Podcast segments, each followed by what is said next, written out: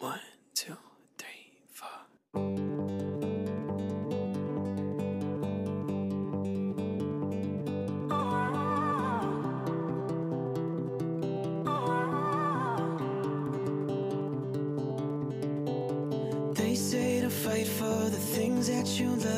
我觉得我本来已经很坚强了，可是我站在镜子面前，我这个眼泪就控制不住的往下流，好委屈哦。对，非常委屈。就从小的妈妈对你的那种身材 PUA，就一段一段的浮现，你真的就觉得好像它就是个梦魇一样的，就是这辈子就困扰着你。但是你想想看，那你身上的每一块肉，不都是你好好吃出来的吗？你为什么不爱它？This is my last try to get through to you. The last time I cry over you. 大家好，我是百里，一个准备周游世界的准艺术家。这一期呢，一言不在啊，所以我邀请了我的好朋友门东东来和我聊一期这个非常困扰我的身材焦虑啊。嗯，当然，一言在也并没有什么用啊，因为我们的美丽的一言并没有这个问题，所以他无法体会我这种难受又焦虑的心情。现在呢，我们请我们的东东来给大家做一个自我介绍吧。Hello，大家好，我是一直在减肥，但是一直没有成功过的门东东。我的天，东东，你这个自我介绍，这个说出了 艰难的心声呀。你能告诉我们你现在大概的体重吗？就是一百来斤嘛，一百来斤可还行，哎，握个手，咱俩都是一百来斤啊，还好还好。我觉得，那我一个问一个问题啊，你现在对于自己的身材状态满不满意啊？不满意啊，就是非常不满意的状态，而且是我前两天我们刚聊起这个话题的时候，还在想。嗯，自由职业快五年来，如果说最困扰我的一个问题，其实就是这个身材，因为在可能你出席各种活动啊，或者跟你的用户甚至你的合伙人见面的时候，我觉得哦，是因为我身材不够好，就这件事情会影响我。对啊，我觉得真的会身材这个问题，它真的会很影响你的自信心。而且我不是这段时间嘛，因为我我刚刚说了，我上个月我自由职业第一个月的时候，我的收入就已经呃有两万多了，我超过了我的本职工作。当然那个月还是比较勤劳的。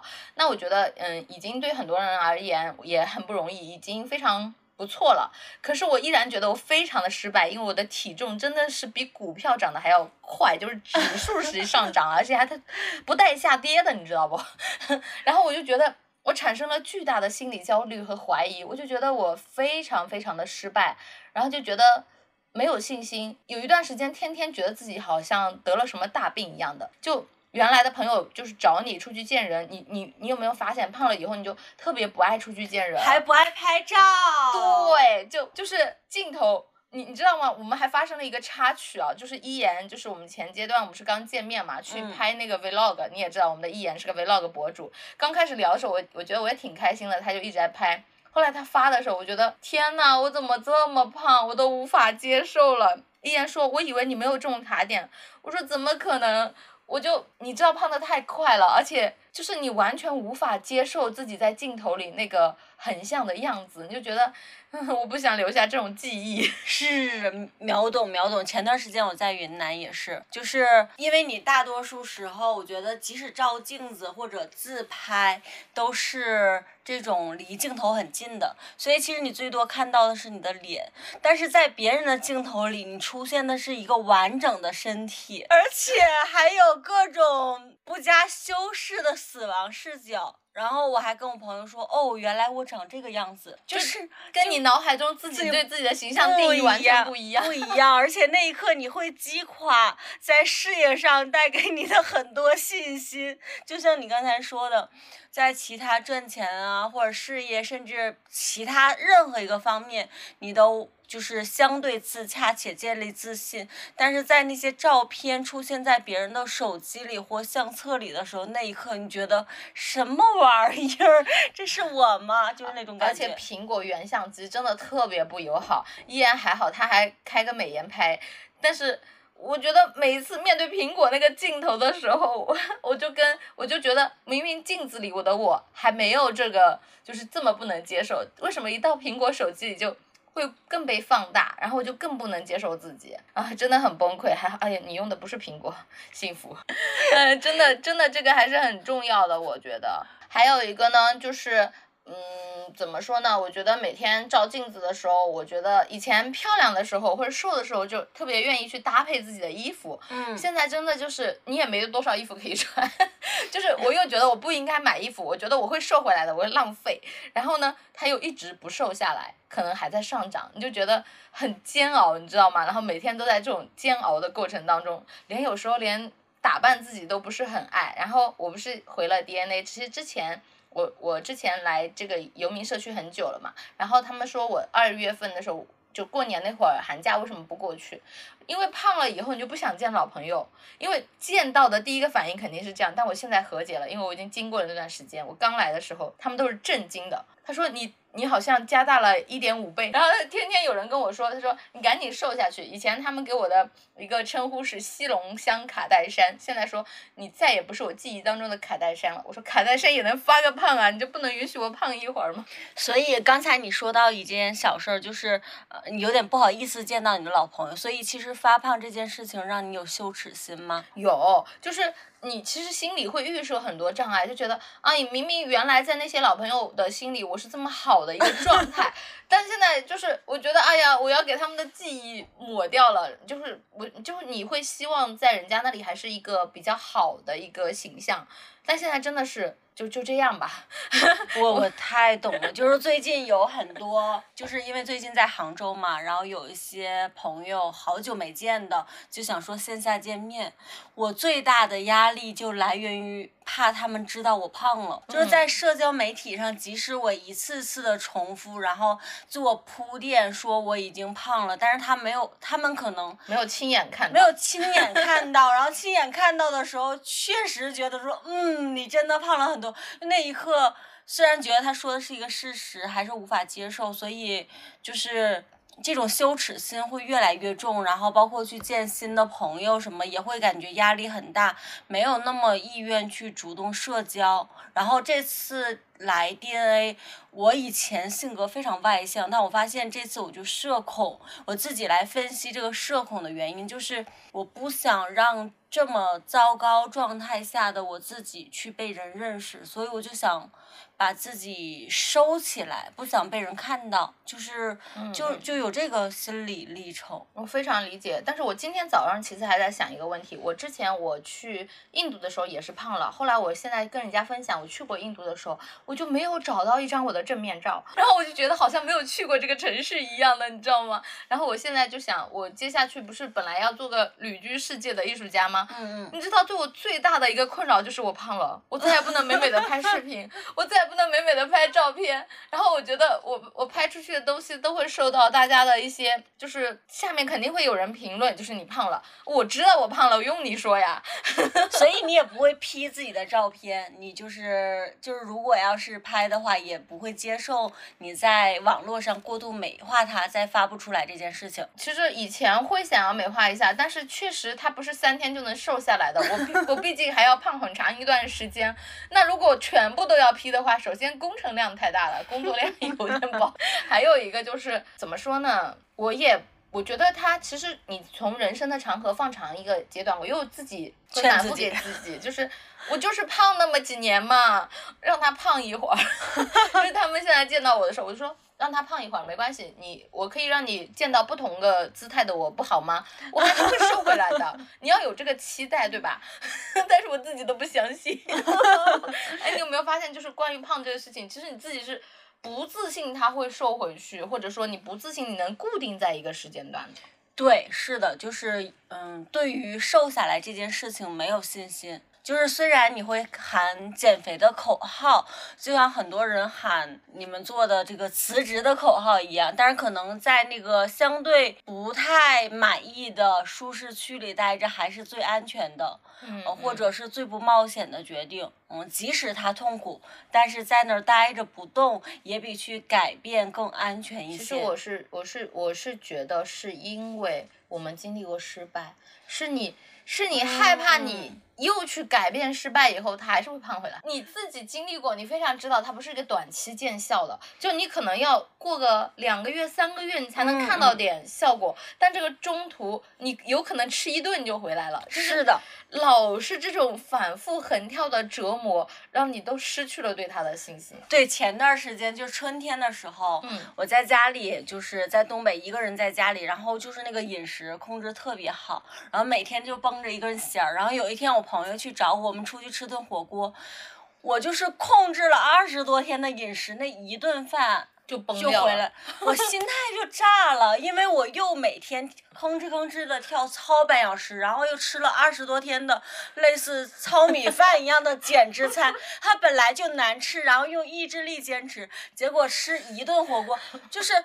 嗯，我记得如果没记错，也就瘦了不到三斤，可是那一顿火锅我吃了三点二斤，印象非常深。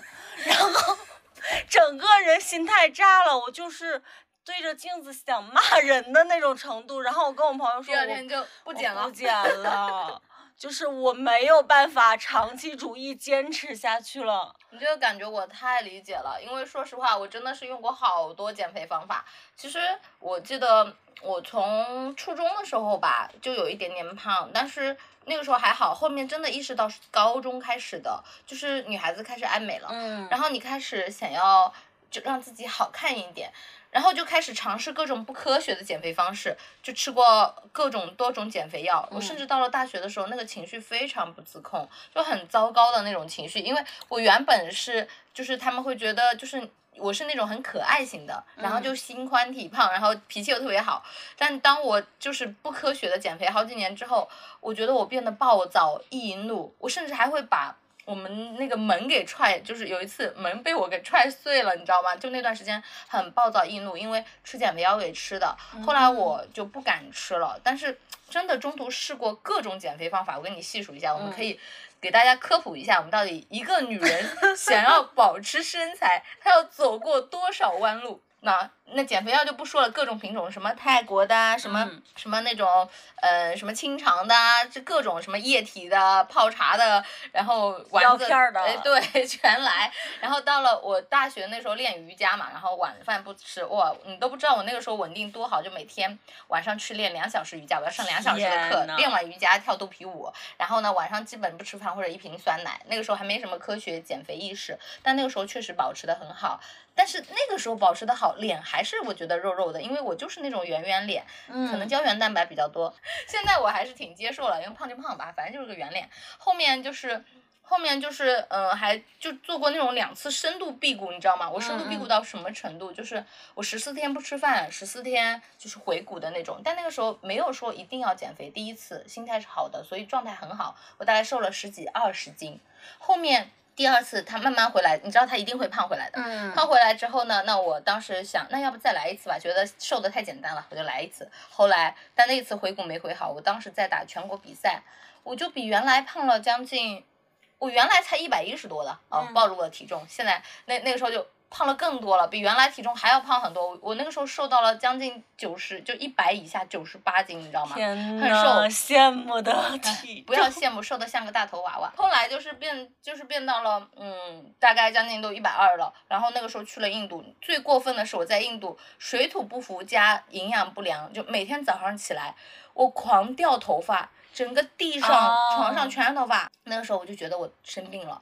我自己心里就不接受了呀，我就觉得天呐，我不是得了癌症吧？然后又在异国他乡，你也知道印度的医疗又让人特别没有安全感。我去，你知道我当时还去印度抽过血，去跑印度医院去看病，还找过印度的中西医都看过，后面用了印度的阿育吠陀治疗，让我就天天给我推拿，嗯然后嗯让我吃足蛋白质，然后吃那种什么绿豆制品啊，你知道印度吃素嘛，就靠豆制品补充嘛，还挺还稳定了，然后回来就好好吃饭。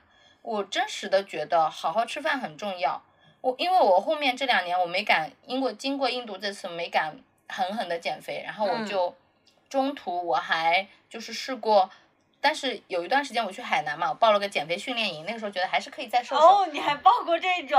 我封闭式减肥训练营，我告诉你，就是一天运动四到六个小时，嗯然后呢早中晚都吃的比较健康的那种。但是一个月不到吧，二十天下来我瘦了一斤，然后我的室友都两三百斤，他们每天就砰砰砰一天掉个一两斤，我就瘦了一斤。天哪！因为我当时也不胖，就也就一百来斤，一百一十多吧。哦但是问题是，我就是当时整个整个团里面的第三瘦的，就是都是那种两三百斤的胖子。嗯我是就是大家就很郁闷，你为什么来减肥？但是我就会觉得我还是胖，因为你发现没有，就是你根深蒂固的觉得自己胖。呃，对对，不管你九十斤还是一百二十斤，就是你永远都觉得自己胖，这是一个自我自我判定一样的我觉得这种感觉。首先这是一个自我审美的一个界定，还有一个很重要的。源自于我们多次减肥失败，然后你就会一直觉得自己是个胖子，一直需要减肥，对，你就觉得它就是一辈子的事情，然后哇，这个真的就像个魔杖一样。然后当时我没有瘦，后来我回来，我当时还受到了一个男生的打击，然后回来觉得我应该还是要减个肥的，然后我就选择了健康的营养师跟餐，你知道吗？嗯嗯我将近断断续续跟了两三年的餐，就是每天吃的是很健康的配比啊，就是大概一个拳头的主食，然后就是嗯，买就是两倍的蔬菜和一个拳头的那个肉差不多嘛。但是我就每天这么吃这么吃，然后我是瘦了，我一直两三年保持的很稳定的体重，但是。你每次出去，就像你的那顿火锅，每次出去的那个罪恶感，就是你一旦几天，而且你发现了这么健康的饮食，你一旦一两个星期或者一个月的放飞自我，它又胖回来，你又要开始减，就是周而周而复始，永无止境。就我看不到希望。然后这次我不是在海南，因为辞职我焦虑，再加上家里的事情嘛，嗯，我就觉得我我都离职了，我都自由了，我还要让营养师陪我一辈子吗？我不想要这种束缚，我就把我的营养师开了，然后我现在就达到了我体重的巅峰，还每天往上涨的巅峰，怎么办？天呐，你这一段让我觉得好失去信心，因为前段时间一直在，得有快半年的时间一直在考察各种封闭训练营，然后看到他们的成果，看到他们就是那个运动、饮食、睡眠安排表，我就是疯狂种草，我就打算从这儿回去之后回老家报一个来着，就是我跟你说，其实，嗯，如果基数大，它是有可能瘦下去的。但是重点是，咱真的要一辈子这么过吗？那瘦下去又回来，瘦下去又回来，这啥时候是个头啊？但是人还是要就是瘦是为了健康嘛，尤其我自己感觉三十岁之后新陈代谢就是疯狂的差，嗯、我懂就是即使就是即使我正常的运动去调整饮食，它只能维持一个让我相对健康的水平，就是在。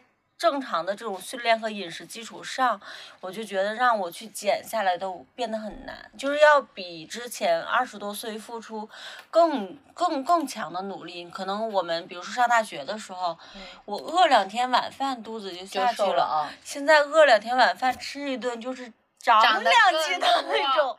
对不是前一阵我们不是还报了那个什么生酮训练营吗？就其实我觉得是人如果在家焦虑和压力大的时候是不能那么减的，为什么呢？啊，他只是在一个平稳的状态可以这么减，因为我不是进行了十天的生酮，然后不吃主主食嘛，之后就又长回来，而且我我根本受不了，我觉得我就把这个什么防弹咖啡都给扔了，我觉得不适合我，我觉得还是要你健康。然后我现在得出来的一个结论就是三餐吃饱。先不管这些运动，你也不要就坑死了，每天一定要逼自己运动多少。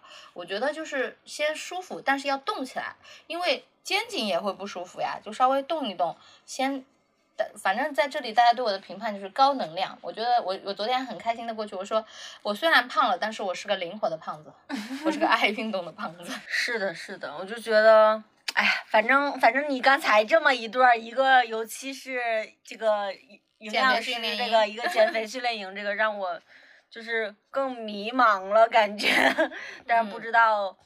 嗯，但是现在有一种心态，我觉得这是我今年最大的变化，就是我允许自己不减肥。嗯，嗯，我允许自己就是吃我想吃的东西，然后也允许我自己不运动。以前就是如果，嗯，如果不想着减肥这件事情，然后对自己有各种各种各个各样的评判，然后去吃东什么东西都会让我感觉痛苦。吃这个东西我会想啊，我今天又吃多了，但是你。你的情绪或者你的状态会，你老是觉得吃不饱。我确实要比就是其他嗯我身边的女生朋友饭量要大一些，我就会对自己有评判。我觉得你是我的一半，我饭量更大，你没发现吗？对，就是今年最大的变化就是有了这样一个允许，就我允许现在自己这样胖着的状状态，虽然我没有完全接纳，但完成这个允许就让我觉得挺舒服的。然后我也不动，别人说你一定要就是建议说你这样做，就是正确的方法知道很多。但是你真正去做的时候，你会发现心里有各种各样的抗拒。在鄙人年少之时，在我小的时候吧，我觉得那个时候我学过瑜伽教练，我还就是做过好几年瑜伽教练。然后我那时候去上那个，我还报过浙江大学唯一一届瑜伽研究生。当时我听老师在讲那个情绪的时候，就讲身心灵平衡，他们说情绪非常的重要啊，还有语言的力量。但我当时没有感觉，我觉得瑜伽就是做动作，你要运动要瘦。但是现在我觉得非常重要，就是一旦当你情绪不稳定的时候，你做出的绝大部分的决定都是错误的，包括嗯进食。就你一嗯定是，就是当你的身体没有喂饱的时候，你一直处在一个饥饿的状态，它每天情绪不不好的时候，它都是会累加的，嗯，就是你会控制不住。呃，对对对，我觉得这个特别有感触。以前还没有意识，我一八年左右分手的时候，那段时间我就是不知道为什么每天下班路过，我一定要走进那家甜品店买两个甜甜圈。要对自己好一点，当时的感觉是吗？就是你 那时候也不是说，哎，我一定要吃甜甜圈才怎么，就是我觉得身体需要。身体想要糖分，身体觉得我不快乐，我在情绪上受到了一些虐待，然后我要在糖分上补足吗？对，就是那时候我不知道为什么，但是你刚刚才说的时候，我想那个时候其实就是生活需要一点甜，然后我就发现我一情绪低落，它就马上补充这个糖分之后，然后我就会有瞬间的愉悦感，对，就是这个愉悦感是发自内心的愉悦感，但是吃完了之后，就是一瞬间，然后吃完之后你会又陷入新一轮的罪恶感。我差不多就是从一八年开始，就是断断续续胖起来的。然后，呃，去年有一个迅速发胖的周期，就是我自己回顾，其实你的生活没有发生太大的变化，但是，嗯，绝对是因为你的情绪会影响你的这个日常作息。比如说睡不着啊，哦，睡啊眠可睡重要了。眠睡眠对，然后吃的东西，因为去年我是饮食就吃的最少的，就我身体不舒服，其实你吃不下去那么多东西，但是感觉你吃进的每一口，甚至你呼吸进去的空气，都变成了就是你增重的那个嗯砝码，嗯就是你可能因为你可能嗯情绪不好，所以你没有没有很多的去户外或者动或者是对见人，你就是没有没没有没有力气，嗯，没有力气去动。嗯这就恶性循环。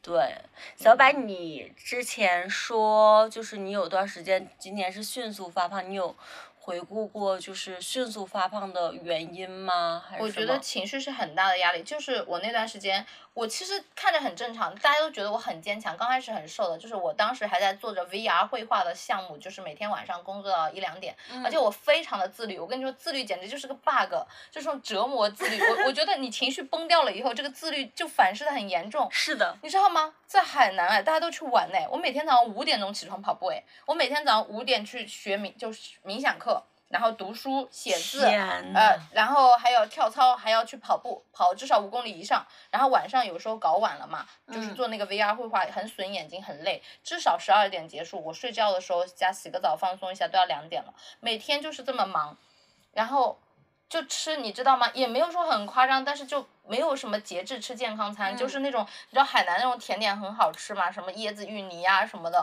哦，我就觉得很好吃，然后我就我就不管，然后我就吃。但你说我很夸张的吃吗？我觉得也还好，一天两个椰子嘛。但是真的就是迅速发胖，而且发胖以后你是不自控的，你觉得自己得病了，就是、嗯嗯嗯，就是刚开始你觉得胖了几斤嘛，后面就是真的是。真的是完全不节制的胖上来，我都已经不想去称体重了，而且每每个星期一称，难受的不行。懂。我觉得是睡眠很大原因，因为我好长一段时间每天晚上才睡三小时，而且因为嗯家里的事情真的是无尽的压力。我这段时间我不是离职吗？嗯我其实觉得关于我自己的未来的压力，我真的倒是不多，但是我会觉得我会对家人很担心啊，因为他们毕竟啊破产又怎么地，然后我又不在稳定的状态，然后我就会很担心这种东西。这种东西可能你可以说我不去想，嗯，但潜意识里它就是一种压力。诶，我们胖上来的是不是压力那种气体啊？哎，你这么一说，我感觉好像是，因为你刚才说时间表的时候，我想我去年胖的最夸张的时候，就是把每把自己活成一个机器人的时候，就嗯每天睁开眼睛就在工作。嗯嗯，就是尤其去年的年初到年中，就是而且有大量的消耗。我的工作是跟人沟通的嘛，嗯我可能从早上睁开眼到晚上睡前的最后一秒都在跟人就是这种语音的说话，我嗯就觉得把我自己嗯、呃内内在的那个核心能量都释放出去了，嗯然后我的身体就被掏空了。剩余我一个人的时候，我就抓紧时间想放空，就是不不想睡觉，也睡不着，所以那段时间就是就是这种循环。然后调整睡眠之后，哦，那个时候还有一个症状，就是我的肚子是胀的。就整个就像鼓在那儿一样的。对对对啊，我那几个月就是，现在也也有吧，但是好多了，就不是那种，就是全身哪儿都还好，就是那肚肚子感觉很恐怖的。对对，然后我还看了很 多中医，然后他其实就是呃还挺有名的，认看了很多个中医，然后他们就是我还尝试了用各种针灸啊、按摩各种，然后那个肚子老是胀胀鼓鼓的。就嗯。是每天都像吃撑了，就是需要需要马丁啉的那种感觉，但是他自己没有办法正常的运化。嗯，我觉得其实按中医来说，它情绪也是很重要的。你情绪有时候它会影响你的一些经络啊、嗯脾胃嗯功能啊。我觉嗯我觉得这个是非常重要的。然后还有就是运动，我这段时间待在这里嘛，我跟另一个好朋友珊珊一起，他不是会搞中医嘛，然后嗯早上我跟他跑步，他就跟我说：“小板，你不用太就是。”折磨自己，一定要你跑到多少？他说你要在你身是身体最舒适的状态，这样你才会想就是去呼吸一下空气，动一动。不然你每天就是，如果你是自虐一样这种 状态的话，其实还是会积压的。那有没有觉得，其实找到你就是身体舒适的状态，你并不熟悉？你会有这种呃感觉吗？我没有，我还好，因为我本来也会动动运动的基础，呃，我我有运动基础嗯，如果但是也不，我觉得睡眠很重要，就是吃和睡。老老话说得好，这吃和睡真的太重要了。是的，你一定是跟着太阳起来起来，然后跟着月亮睡觉睡觉啊，这是能力能量平衡是最好的。但是，比方说昨晚我又破功了，比我在躺在床上刷小狗小猫的视频，刷到了一点半，哦，太可爱了，天呐，我都就是可能是我觉得这可能也是一种解压方式，你可能嗯需要看一些这种东西来解压。是是，反正我今年最大的一个变化就是在调整睡眠。就是其实中医建议的，真的就是好好吃饭、好好睡觉，以及保持好心情。对，就看似是最简单的这种解决方案，但是真的是太根源入手。是的，是的，是对的，嗯，而且你在一个很好的状态，你生病都会少很多。很省钱呀。你这么一说，对呀、你我跟你讲，我之前在学校工作那几年，我觉得我在减，你知道我减肥上花多少钱？我觉得嗯我不减肥，知识付费不算啊，我不减肥我应该能活得很好。你想我营养师每个月多少钱？然后你要吃他的那些东西，它不嗯是正常的，就要补充一些维生素嘛，因为你不那么吃肯定是不够的。然后最过分的是，我记得我还得了急性肠胃炎，那个时候去我去新疆玩儿。我都不敢吃当地的那些，就是我因为我平时吃的太健康了，嗯。然后我都去车上，人家出去吃饭，我说不，我要啃粗粮面包，然后我还带了那种鸡胸肉，我那二十多天我都那么过的。然后有一天我到了喀什，我觉得我大家不在了，我不跟他们一块吃了，那我可以来吃一顿手抓饭吧。嗯，当天晚上急性肠胃炎吐的不行，就是你的肠胃已经太，我觉得它是对，而且你那个时候你要非常时刻的关心上厕所就便秘问题。哦，就减肥的时候，你，要天天看着。我现在根本不需要，我现在很好。我我之前你知道吗？去年做肠道检查，还有那种什么肠道息肉就不太好的东西，嗯因为因为你长期太过注意，而且因为之前减肥，你可能吃过一些像什么芦荟胶囊这种东西，其实对肠道很不好。嗯你要靠靠什么益生菌、芦荟胶囊去排便。哎，我以前他说我要买益生菌，对吧？我早上要吃益生菌，吃那个复合维生素。嗯我现在一颗都不需要，我特别好，我就好好吃饭就行了。那真的是巨大的进步。你知道为什么吗？因为你吃的时候你要控制油量，那嗯你没有油怎么出去嘛？真的就很干涩，这样你的肠道其实是不好的。听众朋友们对我的包容度可能要再提高一点了，但这真的是事实，我就很真实的说，因他讲的是事实，那几年你一定要靠药物来的时候，你的肠道已经不能自己运作非常了。催化，对，就是没有办法，因为用中医的词，就他身体的气，就是包括上厕所，其实需要力气的，很多人没有力气，就是嗯你没有办法那个运化的那个能力，嗯，所以所以就外界，所以我就说，我们这么周而复始，让它起起落落，它没有一个自己的运行规律，反而我觉得是最大的问题。还有一个就是关于，嗯，就是怎么说呢？就是这个问题就像。原生家庭问题一样，你说你要做课题分离，你说好好吃饭，哎，我不知道怎么吃吗？我都这么我都这么大了，我用了那么多种方式去减肥，可是为什么还是不行？为什么我知道我要吃蔬菜，我要吃呃蛋白质，我要吃红肉，为什么我还是想吃甜点？为什么我还是会、昨天晚上还是想吃薯片？为什么呢？就为什么我看到薯片还是会停不住？哎，有思考过这个问题吗？哎，我前段时间读了一本书，嗯我觉得那本书是我近期读过最好，就是类似放弃减肥，我瘦了多少斤是是是这样一本书。然后那个男生他记录的，我我个人印象最深的一个点就是，嗯。就是放弃这件事情，嗯就是很多人，比如说我们刚才谈到的，就一直在减肥的路上，然后你的那个认知就是一直都停留在我需要减肥，我必须要减肥，我减肥了才怎么怎么样，嗯，我嗯减肥了才值得被爱，我减肥成功了才怎么，就所有的东西都是滞后性的，嗯然后你无法满足自己当下的需求。然后他讲放弃减肥这件事情的第一步就是就是你接纳现在的你自己，嗯嗯，就是我不知道你哈，就是当时我看到这句话的时候猛了一下，因为我嗯发现说。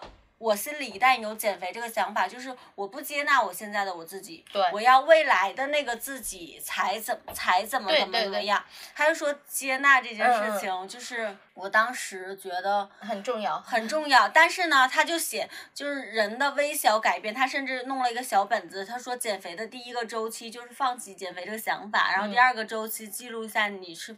我就想这个东西这么慢有用吗？就是就是那种感觉。你你在想着有用的时候，其实你是不接受的，因为你对因为你就是要减肥的。你你说有用吗？那就是要这个瘦的你啊！你有没有发现我们是有精神过滤的？在我们的印象里，我的印象里，我一直是那个瘦瘦美美的状态，然后我是不接受现在这个胖胖的我的，嗯嗯，就真的不接受。但是你每天早上一照镜子，这是谁呀、我照镜子都变少了，就很明显。嗯，对我真的，我记得还有一天就是，其实我觉得这个东西潜在性的影响哦，我们这段经历很重要，还有一个就是家庭因素也很重要。嗯，我从小的时候，你知道有多可怕吗？我妈妈，我觉得我妈妈她生完我妹妹以后，她变胖了，她可能自己也经历过这个身材焦虑和 PUA，所以她一直在 PUA 我们。我小的时候就是我初中发育的时候，你知道吗？然后那个时候圆圆脸嘛，然后会也没有很胖吧，我觉得那个时候就是会胖一点，因为那个时候肉会泡泡的嘛。嗯嗯，然后你知道我妈做什么事情吗？她给我穿高跟鞋，唉，她觉得穿上高跟鞋就显瘦了。我初一、初二，她给我穿高跟鞋，导致我都没有长初高中。对啊，导致我都没有长高。就我妈真的，哎呀，我真的觉得这个这个科学育儿真的很重要。我就是我就是被这么给搞到后面，我觉得我都没有长到我的法定就很好的身高。真的，我那段时间抽筋抽的不行，我就会觉得你是装的。我都躺在地上走不动了，他觉得我是装的，嗯因为你她没有。不会就是穿高鞋那个走路发力。对他也没有这种，我妈也没有这种意识，就是，但是他的各种行为就给了我，我甚至还没有接受到男生对我胖的恶意，我已经接受到我妈，就是来自于我妈妈的这种压力，你知道吗？我觉得哦。是她对于自身的这种身材的不自信，然后她觉得她是为我好，你知道，就是为你好的父母嘛，然后她就让我没有长高嘛，然后就是就是这种情况，所以我觉得你知道吗？这段时间我就一直在跟自己和解，因为我知道情绪问题了，然后我就想说，我先接受自己吧，我就、嗯大家这么说，我就挺开心的，我就想先接受自己，刚好不容易接受自己一点，我发了一条朋友圈，你知道我妈给我发了个信息说，嗯你真的胖得面目全非了。天呐，这个词有点夸张。对，他说我都认不出来了，我的天，我就我就回了我就回了他六个省略号，我真的当时好难受啊。然后我早上起来我就开始照镜子，我就一打开灯，我觉得我本来已经很坚强了，可是我站在镜子面前，我这个眼泪就控制不住的往下流，好委屈哦。对，非常委屈。就从小的妈妈对你的那种身材 PUA，就一段一段的浮现，嗯你真的就觉得好像它就是个梦魇一样的，就是这辈子就困扰着你。但是你想想看，那你身上的每一块肉不都是你好好吃出来的吗？你为什么不爱他？你这么说也是，就是好像我们从小身边人对我们身材或者容貌的这种评判，慢慢的变成了我们自己的就是自我评判。我我忽然有点想不起来，就是你像你这样明确的，但是我小时候就是很小的时候，我刚有就是自我的认识的时候，然后我我们家有个姨父，他就经常爱逗我，我就是嗯属于那种小时候长得矮矮的，然后嗯。矮矮胖胖的，就是嗯一部分大人非常喜欢，然后喜欢你逗你的方式，有些人是用正面的语言，有些人就用负面的语言，然后那个姨父经常逗我说，你看那个东东屁股一走一拧一拧的，就是说我大屁股，嗯。所以这件事情就是可能这几年别人在说的时候，然后我才觉得没有那么的冒犯，就是开始嗯。接触健身啊，然后欧美文化的那些瘦腰大屁股的，就是和国内白瘦幼的另外一种审美嗯不一样的。然后我觉得哦那样也很好看，才慢慢接受。但是很多年，别人一说我腿粗啊、屁股大，我都嗯很生气。然后别人一拍照的时候，我都第一个说不许拍腿。就是嗯就会这样。然后，嗯，我家里人，其他像我妈妈，像像你刚才说的阿姨对你的这种，我还其实没有。我还记得我上高中的时候，然后第一次尝试穿那种。就是短款上衣，然后嗯。当时的那个初恋，他说，他说东东你这样穿很好看，然后就很不开心，我以为他在说我胖，就是你自己对自己的界定，因为你你接收到信息，或者你自己觉得这样是不好看的，就你自己就觉得不好，看但是。其实我也在尝试新的风格，我就印象非常深。我们在那个那个操场上走着走着，然后那是我第一次穿那套新衣服，我内心其实没有那么接受，就我我妈妈鼓励我穿的，嗯嗯，但是收到正面反馈的时候，我就是不确定，我就觉得他可能在说反话。对，就是那种文化的不自信，还有自己对外表的，就是不自信。我们骨子里就是对于这个，呃，身材上非常不自信。对我都不知道那个时候为什么要那样。然后他跟我说的时候，然后我就很生气的走掉了。然后后面，其实我觉得身边人对你的评判非常重要。然后我跟那个人分手之后，面我又谈了一个恋爱，然后那个男孩就是他，你不管做什么，他都疯狂夸你。嗯，那应应该很能建立自信啊。就非常建立自信，那个时候就开始 开始穿短裙，就是嗯紧身裙什么都开始尝试穿了。就是我发现哦，有时候一个人的那种超强的爱意能抵抗你很多自我的，自就是我的那你会被治愈到。对对对，然后我再回看我二十出头那个时候穿的很多衣服，都是我现在就是不太敢想的风格。嗯嗯，就是会想起这个。但我上一次遭受评判的时候，就是我三十岁前后，那个时候其实现在我回头看。那个时候的自己和现在的自己差了三十多斤，其实那个时候并不胖，就是一百一左右。我因为我骨架相对是大一点的，嗯嗯嗯然后当时我们正在吃饭，那个男生捏着我的腰说：“东东，如果你要是再瘦一点，我会更爱你的。”但当时我已经学会了语言暴力，我就暴力回去他，我说：“如果我再瘦一点，我还会和你在一起吗？” 但是虽然是语言攻击回去，心但是还里还是会难受。对，还是会你喜欢的人。还是会有落差说，哦，是不是真的这样？所以即使我们俩分开了，我到今天也会在想说，是不是我再瘦一点，我才值得去拥有好的爱情？会会忍不住有哦这些想法。你说的这一段，我大学的时候可有反应了，就是那种人家追我或者什么，我都会很不自信。我觉得，或者是我有一个很喜欢的东西，我得不到的时候，我第一个反应就是，因为我胖，对，因为我胖。我要是瘦了，我就会好，我那个时候你知道吗？我觉得我大学的那几年，我的满脑子，或者是我有一段时间吧，不是说全部的大学，就是会觉得所有的事情的原罪就是因为我的胖，我只要瘦了，其实那个时候我也并不胖啊，比现在还要瘦呢，然后我就会觉得。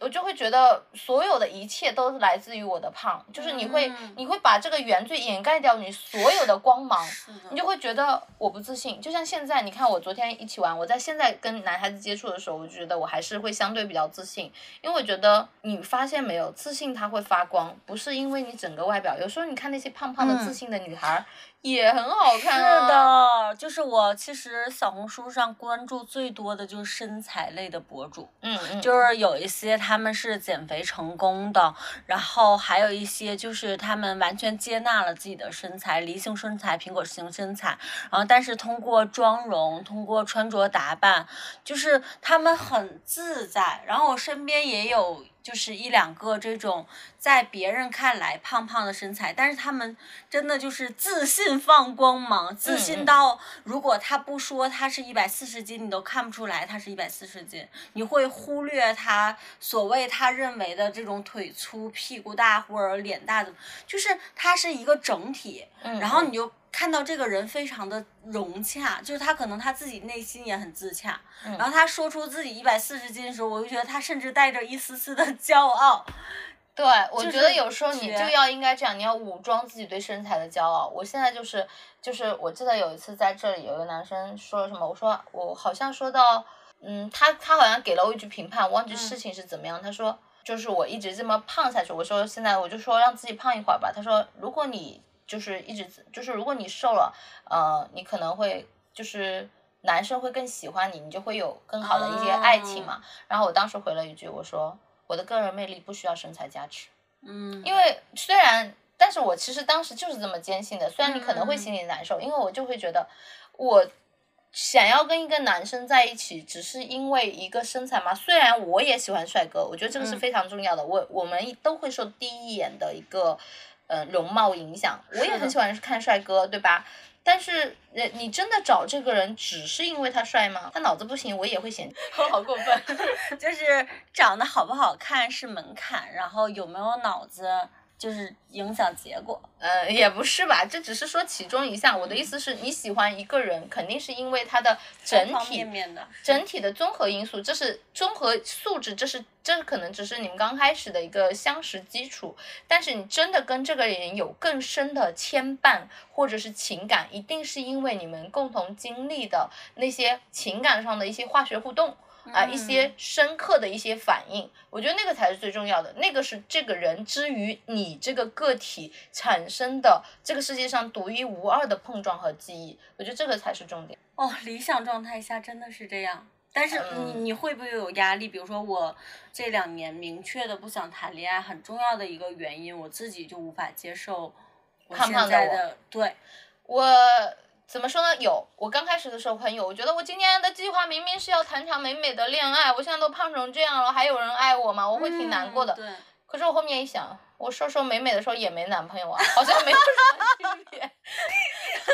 可能胖了我才会有男朋友，因为这才是原本的真实的我自己。哎，真的是你这么说，哎呀，我说的时候真的，因为我那个时候一门心思只想瘦，但是那个时候男孩子喜欢我，第一个反应就是你就是喜欢瘦了的我。我是就是因为我的外表美，你所以才在喜欢我，但是我内心是不接受的，因为我觉得我总有一天会胖回来的，那怎么办？啊，就是你会有这种焦虑，所以我觉得你如果都没有学会爱真实的你自己，那对方承载的压力太重了，因为你都嗯没有给他看真实的你自己，嗯嗯嗯，那嗯他你怎么能要求他一直爱你这种反反复复的横跳呢？我都不爱，对吧？你跟你跟他出去吃顿饭，他说我想我们吃个羊肉锅吧，好。他说你吃羊肉我吃菜，你吃瘦肉我吃皮，好哦这样很累哦这样奇怪吗。对，然后就什么都不能吃。其实我觉得这很影响感情发挥耶。觉得其实，所以其实相对去改变身材，不如去就是重新认认识自己或者当下的这种。哎，我记得很久以前我微信收藏夹里收一句话，就是身体是你身体是你的什么庙宇，就是身体身身体是你精神的庙宇，它承载哦，载，对对就类似这句话。哦，对，身体是容容是个容器嘛，嗯它其实你最最大的一个内核还是你的一个灵魂嘛，你的精神层面嘛，它是一个。嗯，所以它是反映的你整个人的方方面面的。我是个人是是觉得，所以你觉得就是你你发现没有，在你不断减肥的弹跳弹跳当中，你是有你是有这个绷紧的压力的，然后那个时候你的精神状态是不好的。是的，是的，就是嗯你的精神超级紧绷，但是你不一定有心力付诸行动。就是这件事情，比如说减肥，今天比如说日行五千步这件事情，在你家里准备出发的时候，你在嫌弃自己身材不好或者容有容貌焦虑的时候，它已经消耗了你行动心力的百分之三十、五十，我就不想甚至更多，因为我觉得不美，我就不想拍照，我就不想参与任何活动，我就想在家里躺着，然后就越来越胖。就穿上运动服，尤其紧身运动服那件事情，已经就让你压力很大了。何况你又走进健身房，看到那些身材超好的人，我现在还真没这种感觉。我前几天不是这里有人玩路冲板嘛？嗯说实话，我已经很不能接受，我不想买新衣服，所以我就穿着我那紫色的瑜伽裤，对吧？嗯然后就是穿这个蓝色的卫衣，然后就这样去跑步了。回来的时候他们在玩路冲，然后我也站上去玩了。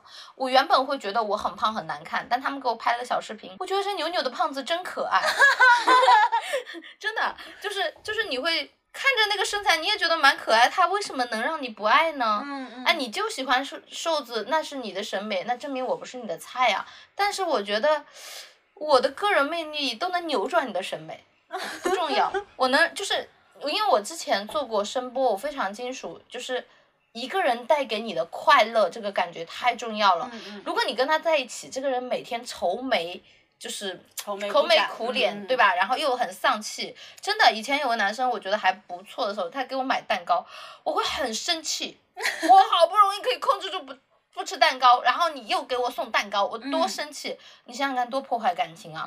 我还跟你，而且我真的是当时是雷霆大怒，我觉得天呐，我好不容易不吃，你又给我送蛋糕，你又给我送蛋糕，我怎么能忍得住呢？然后我吃了它，然后我就很生气，我就把这个火给漏到他身上了，对，让他因为你漏火，让他再也不敢给你送蛋糕了，然后就无疾而终。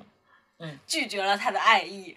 然后因为一段蛋糕，我失去了爱情。所以我现在在想，吃就吃嘛，我觉得对吧？那实在就是你，我觉得健康是我们的共同认识。嗯那健康它一定是最，我觉得真的情绪比身体还要重要。嗯健康是包含身体和情绪一个非常大的一个部分，所以你一定要让自己在情绪平衡的状态。减肥这个东西。你也知道怎么吃素净一点好，然后跑步好，对不对？那说句实在话，我之前吃的那么健康，我还便秘呢。那还不好呢，是不是？那那的肠道还真的出问题了。我反而胖的时候，我觉得没什么大病。自在了，没有压力就。你你也不用说去吃什么，天天吃高甜高血压，就是三餐正常吃，嗯让自己吃饱，然后获得就是正常的规律和满足。我觉得这个是比较重要的。我前前天去吃那个大姐面馆，大姐嗯说：“哎，白丽你瘦了。”我说：“大姐没有，我一一分钟都没在减肥。”我说：“我现在都不敢称，我应该是胖了吧？我自己觉得可能会胖了，但是我不称，我现在就不称了。我觉得嗯就这样吧。嗯嗯，因为我觉得我再去搞这个焦虑，嗯，不必要。我觉得如果有一天我真的觉得我是健康的，想要瘦了，他慢慢的再去加强一下运动量就好了，嗯或者是稍微注意一点就好了。因为就像昨天我早上点杯古茗奶茶，我们听友群里大家推荐我喝古茗哦，然后喝了第一天真的很好喝，第二天还想喝，我发接龙我说。有没有人要喝古茗？我们点个起送价，因为我凑不够那个起送费。然后没有一个人接龙。然后晚上去唱歌，我发现两个人点了。他说：“百里，你早上说古茗的时候，我们特别想喝，但我们忍住了。”我说：“你忍得了早上，你忍不了晚上呀。晚上更恐怖是吧？对嗯，那就算了吧。就是其实也不是说你一定要放肆的吃，因为我觉得只有你在情绪不是不自控的时候，你真的很放肆。嗯嗯我不是前一阵在景德镇嘛，住在我朋友家，那个他们家是一楼，跟个地下室一样，特别冷。嗯嗯还有一点就是，我那段时间不还在情绪焦虑，就是你当你在不稳定且移动的状态中，哎是，然后又很冷，你就很想吃东西，你知道吗？那段时候我吃不出食物什么味道，但是他们家的零食我都被我吃掉了，哦，而且我就我觉得我就像一颗一口缸，他零食就天天我撕开往嘴里倒，撕开往嘴里倒，就是他买的一大袋一大袋都进了我的嘴里，而且其实我是不饿，我不饿且不觉得它有那么好吃，可是我就重复操作，嗯，就一直在，我觉得我是个吃东西的机器。就是你把嗯吃，就你一天满脑子都在吃。如果你一天满脑子都是减肥的时候，你发现了没有？你一天满脑子都是吃。哎，你这样说就好形象啊，就是把自己的身体比喻一个缸，就是，嗯，我观察过，就是我身边瘦的人，他们真的就是吃到那儿就够了。饱了，停，不是说他们的意志力让他们停下来了，就是很身边很多真正的瘦子，就是吃到那儿他就够了，他的身嗯体满足了，然后他的情绪也满足了，他吃的很开心。就是有几个朋友吃到好吃的东西，老是摇头晃脑的。就你要享受食物。对对对对，你没发现我们以前就算看到美美味的东西很想吃，你吃的时候你可能很开心，嗯，吃完的当下或者是半个小时你就痛苦了就有。点像吃垃圾食品的那种快就乐，是不是？就不是刚开始是很快乐，那嗯后面就是其实你吃的东西也不是那么不健康。你说你就出去吃吃顿咖喱，就这个咖喱味儿的那个什么饭，对吧？你就出去吃个大餐，这怎么了？然后你就会很痛苦，你就觉得这吃东西的情绪的快乐在前一秒，吃东西的痛苦的内疚在后一秒。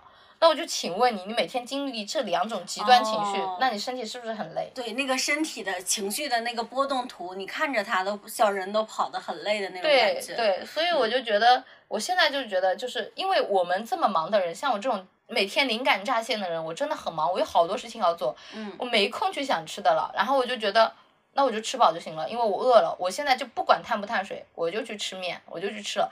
你发现没有？你一大碗面下去的时候，你吃不下别的了。嗯，是的。而且你顶多你说你再来个水果，那我也不控制了，我就吃。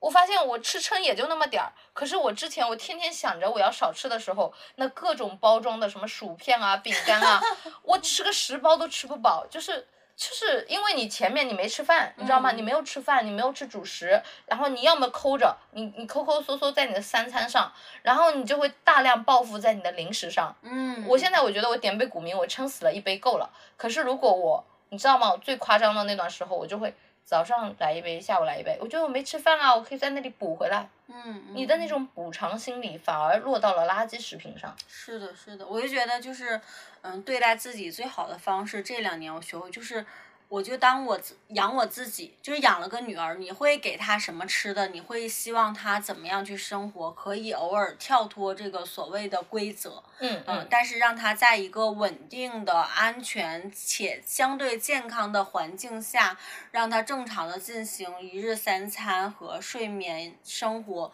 我觉得对这个人更好。所以用这种养女儿的心态在养一养遍自己己，对对对然后前段时间，我觉得今年最大的变化就是你说我身材焦虑不焦虑？我觉得仍旧焦虑这件事情仍旧嗯困扰着我。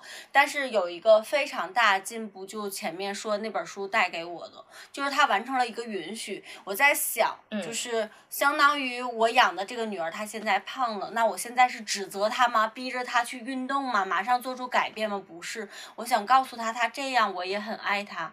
对，嗯你可以陪他一起。对我我是觉得陪伴很重要，因为。那就像我妈，我她就是没有科学知识，我教她 那怎么办呢？对吧？让她再给我穿上高跟鞋，我到现在都不穿高跟鞋，我难受死了。